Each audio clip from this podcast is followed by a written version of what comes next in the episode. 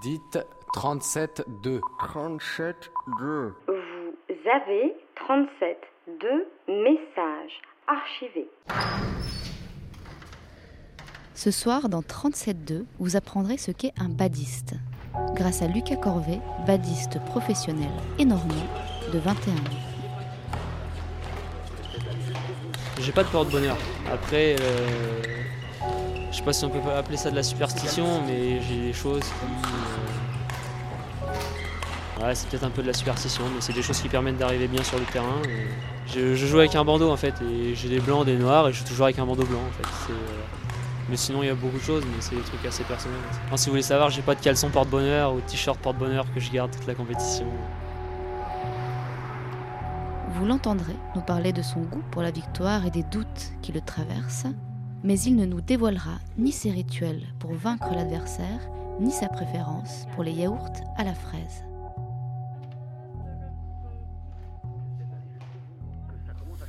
Euh, Je m'appelle Lucas Corvet, j'ai 21 ans, je suis joueur de badminton, donc je fais du badminton à haut niveau.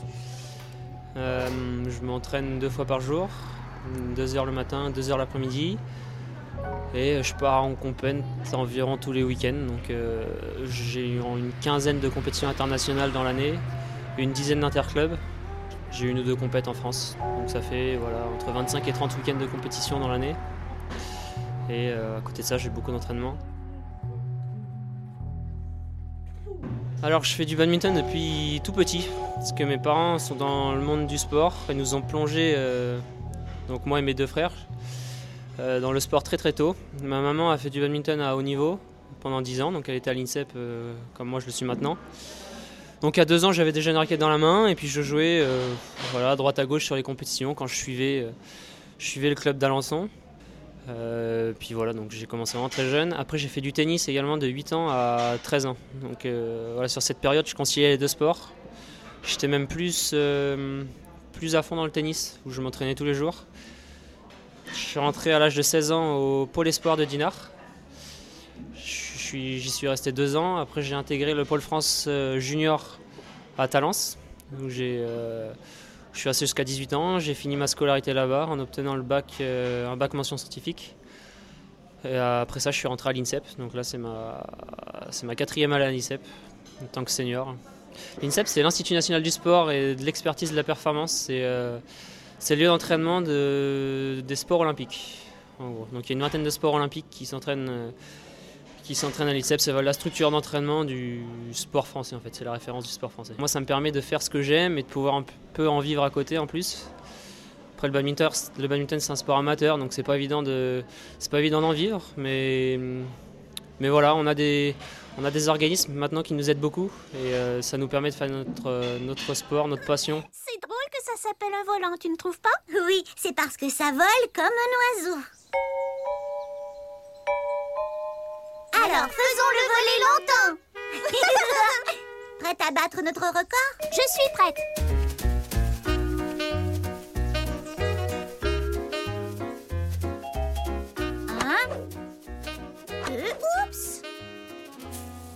Donc voilà, ça se développe. Le badminton, c'est un sport qui se développe énormément. Là, depuis 10 ans, euh, c'est le sport qui, augmente le plus en termes de licenciés en France. Et euh, à l'échelle mondiale, donc c'est ce que les Français euh, ne savent pas trop, c'est que c'est le deuxième sport le plus pratiqué au monde derrière le football. C'est la deuxième audience aux Jeux Olympiques derrière le 100 mètres, la finale du simple homme. Donc c'est quand même un sport qui est très très très développé dans le monde, surtout en Asie. C'est le sport national en Chine et dans de nombreux pays asiatiques. Ouais, il y a une équipe de France de badminton. Après, c'est un sport individuel, donc la majorité des compétitions euh, se déroulent individuellement. Euh, après, l'an dernier, euh, le meilleur résultat de l'histoire du, badminton français a été réalisé par équipe. On a fini dans les 8 meilleures nations mondiales au championnat du monde par équipe masculine. C'est un résultat qui nous a énormément fait du bien, qui a énormément fait du bien en badminton français.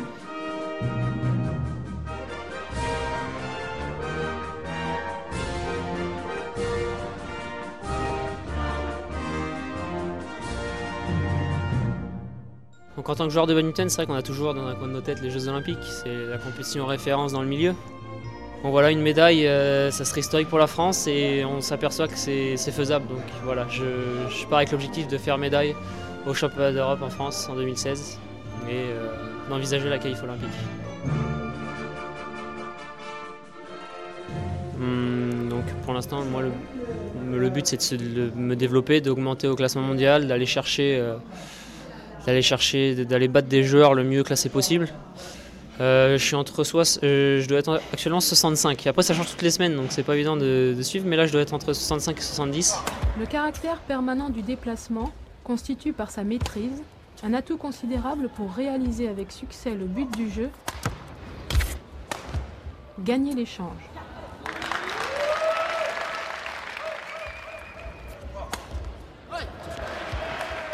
Il n'est donc pas une fin en soi, il est un outil au service de l'intention du joueur face à son adversaire. Le bat, c'est un sport de duel, donc il y a toujours un adversaire différent qui est en face de toi. Il faut toujours faire en fonction du jeu de l'autre, en fonction du moment, en fonction de sa forme du moment. Donc voilà, c'est sans arrêt. C'est pour ça que les préparations de match sont très importantes. Et j'essaie de ne pas me lever trop trop tard. Après, dès qu'on est un peu fatigué, on a tendance à vouloir dormir un peu plus, et c'est normal. Parce que le sommeil, finalement, c'est un aspect hyper important pour être en forme.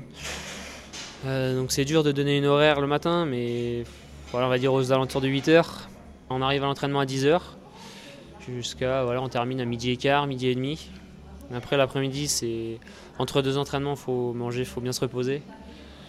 Et on reprend généralement à 4 h jusqu'à euh, jusqu'à 17h30, 18h. Voilà, en gros la journée. En plus de ça, on va dire que c'est une journée euh, banale. Il y a beaucoup d'aspects extrasportifs. Il faut gérer donc les périodes de récupération où tu, peux faire de la kiné, de la balnéo, euh, euh, de la cryo. À l'INSEP, il y a tout, tout qui est mis en place pour qu'on récupère le mieux possible. On a des séances de préparation mentale, donc ça c'est personnel. Il y a des périodes où euh, moi je vais faire de la préparation mentale, d'autres où j'en avais un peu moins besoin. Il y a les périodes de visionnage vidéo, il y a, voilà, il y a beaucoup de choses, il y a des moments où tu passes avec ton entraîneur à discuter à parler des futures compétitions, à parler des entraînements, à parler un peu de, du badminton finalement.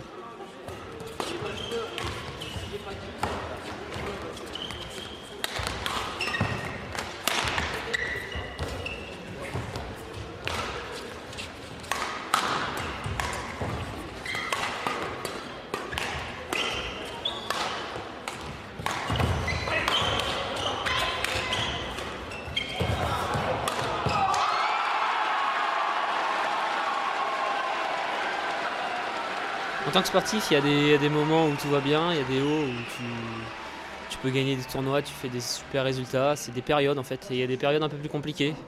Tu commences à perdre, où tu te remets beaucoup en question, où tu doutes. Et ça, c'est des moments assez difficiles à gérer. moi, je pense que je suis dans une période comme ça pour le moment. C'est pas si inquiétant que ça, parce que je sais que c'est normal, je sais que le niveau de jeu est là, donc euh, je m'inquiète pas plus que ça pour le moment. On a toujours le goût de la victoire, c'est vrai que je vais rentrer sur le terrain en voulant gagner forcément. Après, euh, ça c'est un cercle vicieux. Il suffit de. Tu commences à perdre des matchs tirés contre des joueurs un peu moins bien classés, tu te remets tout de suite en question, tu, te poses beaucoup de questions. On est toujours sur un fil en fait dans le sport et quand tout va bien, c'est assez finalement c'est assez facile à gérer. Quand tout va mal, c'est un peu plus dur et voilà, le fait que je sois jeune, il manque peut-être un peu d'expérience pour pouvoir, euh, savoir comment gérer ça. Mais je suis en train d'apprendre du jour au lendemain, tu peux te blesser, tu peux mettre fin à ta carrière, tu peux. Ça va très vite. Le sport, c'est un milieu où, tout va très vite. Tu peux, tu peux briller aujourd'hui et tu peux très bien finir ta carrière demain. Donc euh, ça, j'en suis conscient.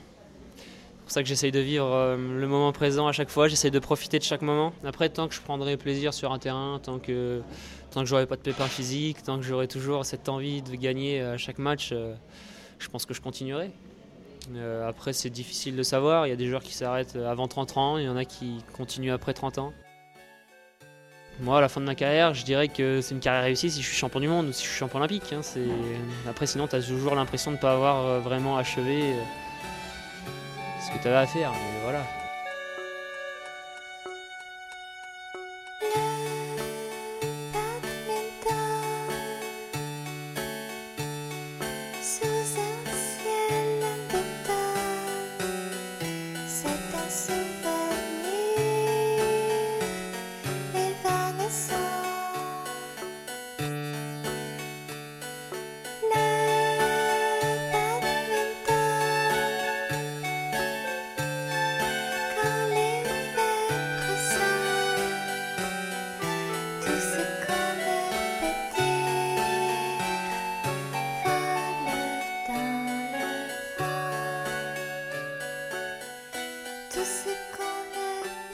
Il y a plein de moments dans une carrière, surtout dans les moments difficiles, où tu te remets en question sur euh, est-ce que c'est le bon choix, est-ce que, est que je suis fait pour ça, est-ce que je vais réussir à accomplir mes objectifs, est-ce que, est que j'aurais pas, pas mieux fait de faire autre chose?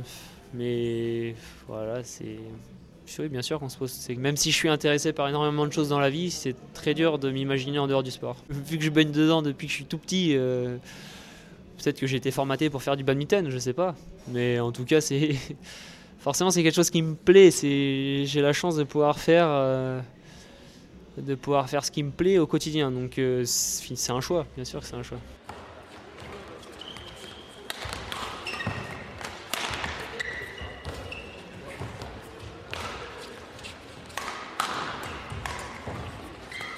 Déjà, je suis un grand fanat de sport, donc le sport en général, ça m'intéresse. Après, euh, pour sortir du sport, je suis très joueur de cartes, euh, de consoles, donc Mario Kart beaucoup. Euh, je suis très ordinateur aussi, très série télé. Sortir du sport, moi, ça me permet de penser à autre chose, de décompresser. Mais je me suis vite aperçu que, hormis le sport, j'étais surtout un, un joueur et c'est pour ça que je joue beaucoup aux cartes. Et on est sans arrêt dans le défi aussi avec mes amis.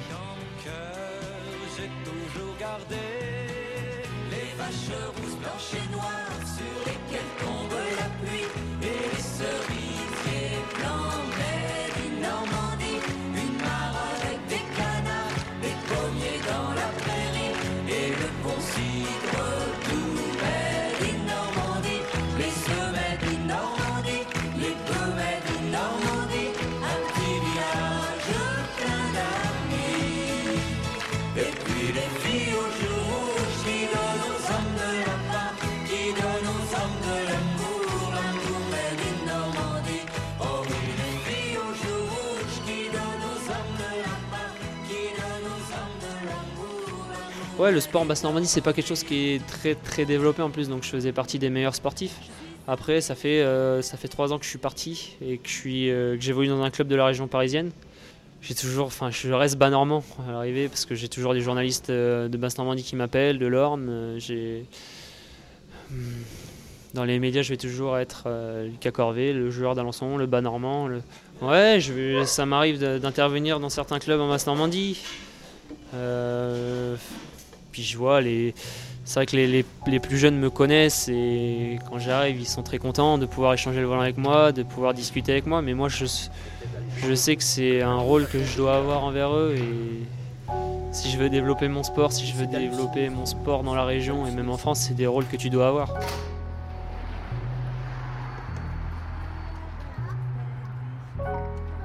Cet épisode de 37.2 a été réalisé par Jean-Marcel et Mélanie. Retrouvez-le ainsi que bien d'autres sur le site www.radiocampusparis.org.